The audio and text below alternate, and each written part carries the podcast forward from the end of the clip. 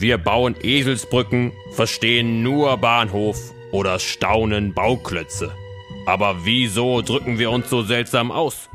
Woher kommen diese Redensarten? Inspektor Wirbelwort ermittelt. Wenn ihr ein Thema aus dem FF beherrscht, dann wisst ihr alles darüber und zwar ohne nachdenken zu müssen. Aber woher diese Redewendung kommt, das weiß niemand ganz sicher. Viele denken, das haben wir von Handelsleuten übernommen. Die haben ihre Waren früher nämlich mit unterschiedlichen Buchstaben gekennzeichnet.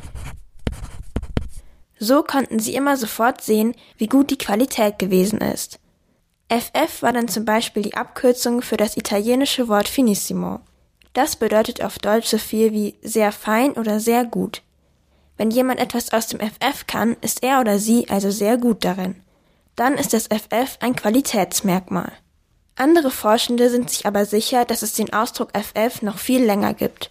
Schon im Mittelalter sollen die Menschen ihn verwendet haben. Und da wird es kompliziert. Denn die Forschenden glauben, dass es auf eine Sammlung von römischen Rechtsprechungen zurückgeht. Die hießen auch Pandetken. Und diese Pandetken wurden oft mit dem griechischen Buchstaben Pi abgekürzt. Das Pi besteht aus zwei Strichen mit einem flachen Dach. Wenn ihr das aber ein bisschen unordentlich schreibt und das Dach nach unten verrutscht, dann sieht es so aus wie ein doppeltes FF. Die Abkürzung könnte also auch ein Zeichen dafür sein, dass es in den Pandetken stand. Also den römischen Rechtsprechungen.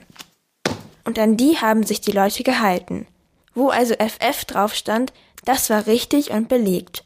Und nur echte Profis konnten bei diesen Rechtsprechungen noch den Durchblick behalten.